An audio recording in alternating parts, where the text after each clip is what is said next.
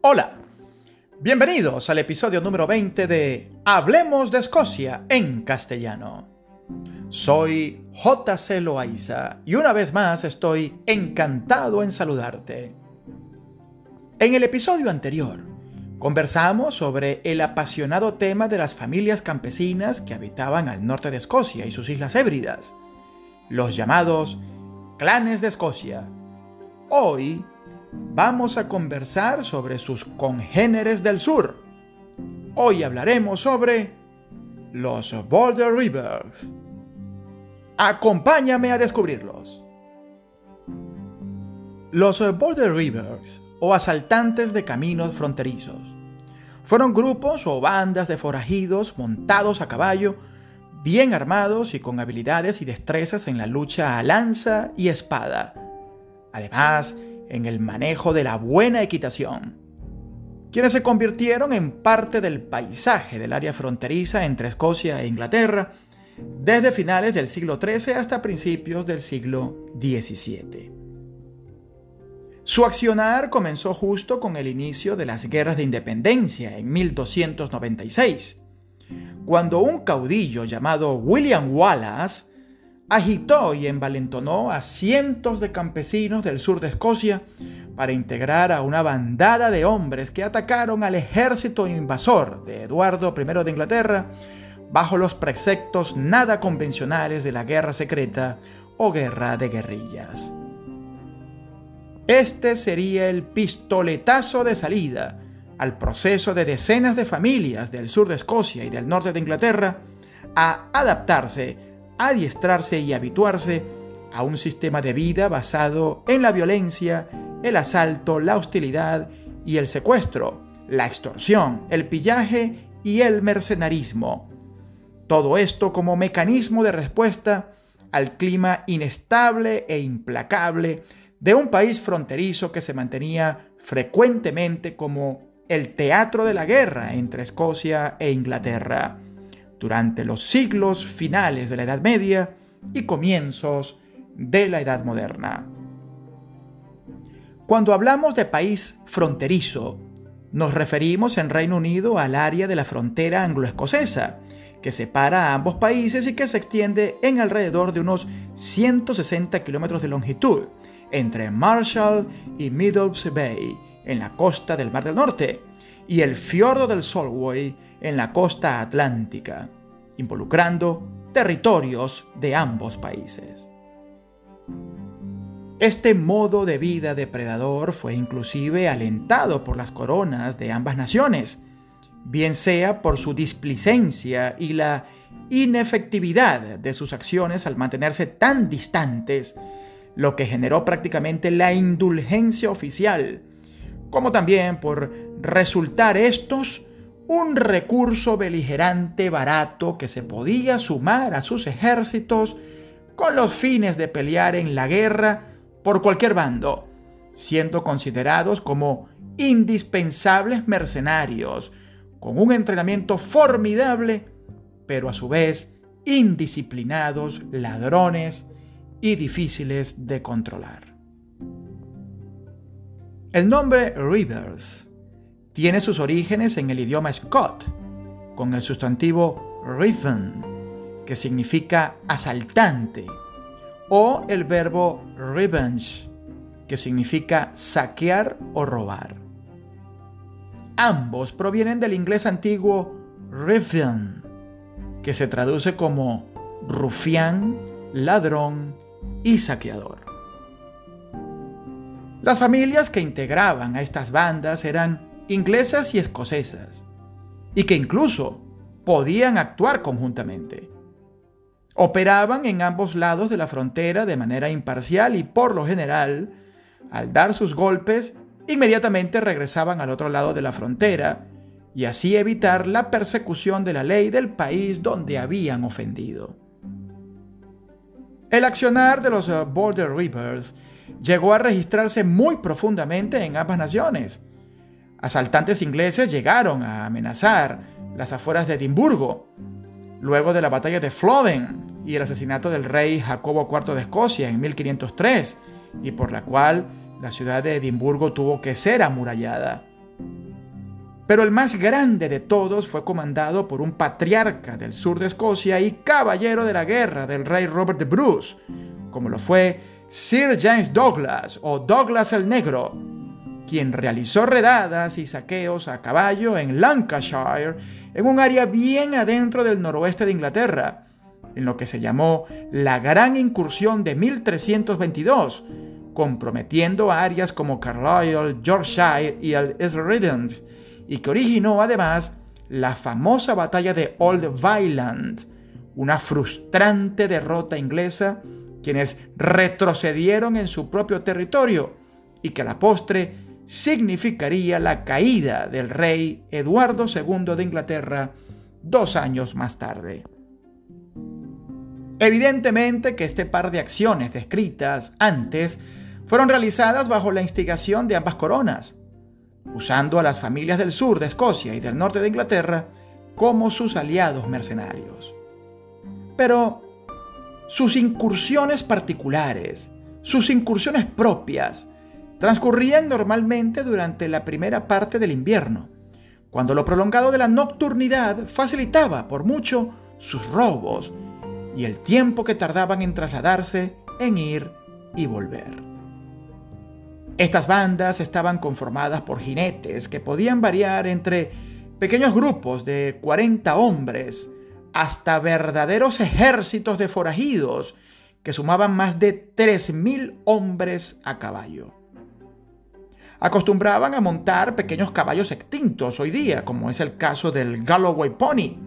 que era muy frecuente en las praderas de Inglaterra y Escocia, una raza idónea para el manejo de cargas y cabalgar en terrenos húmedos y fangosos. A diferencia de los clanes de las Highlands, estas familias casi no vestían de tartan ni failed more, sino más bien de pantalón raso llamado true. Usaban una armadura corporal fabricada en cuero o lona gruesa, forrada con placas de acero,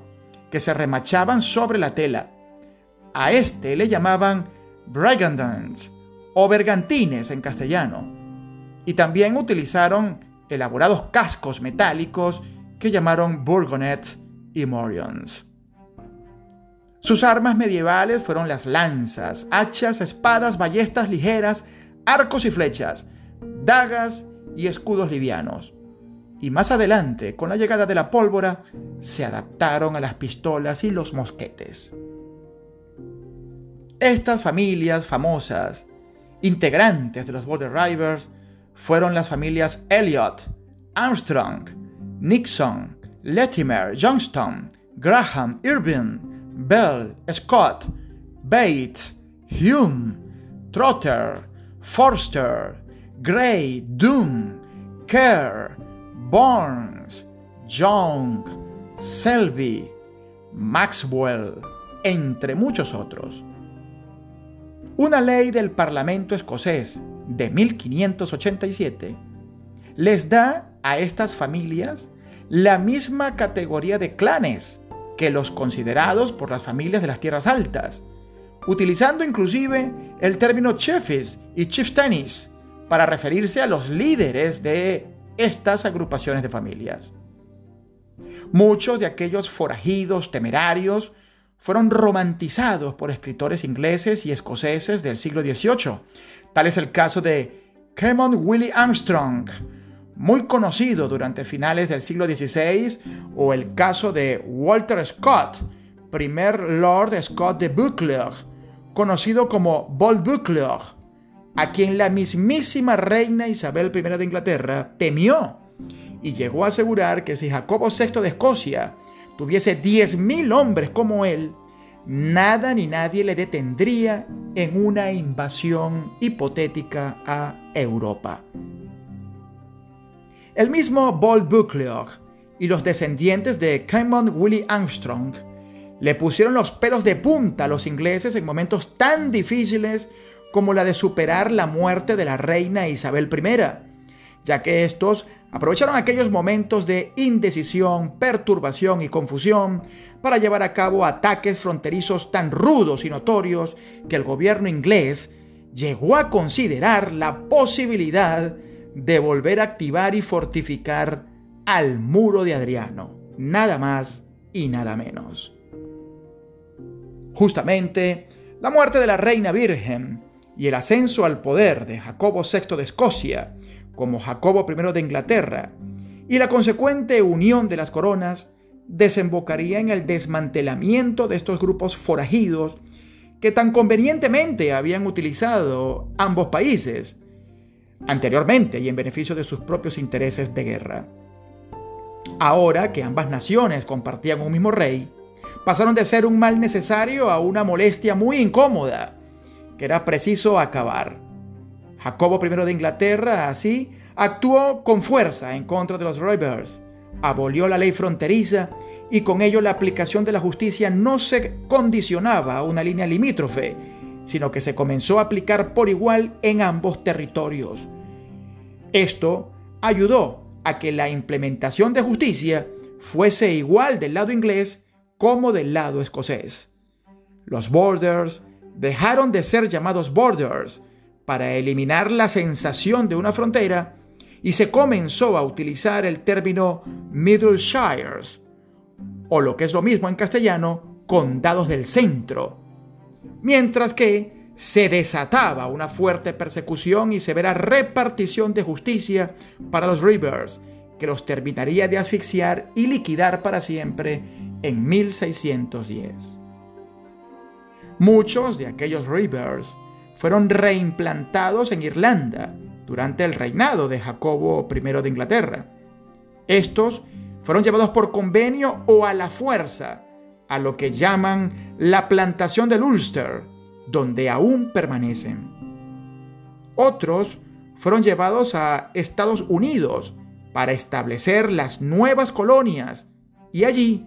años más tarde, pondrían a prueba nuevamente sus dotes de renegados y forajidos, inspirando posteriormente los famosos clásicos literarios cinematográficos del Old Western o el viejo oeste.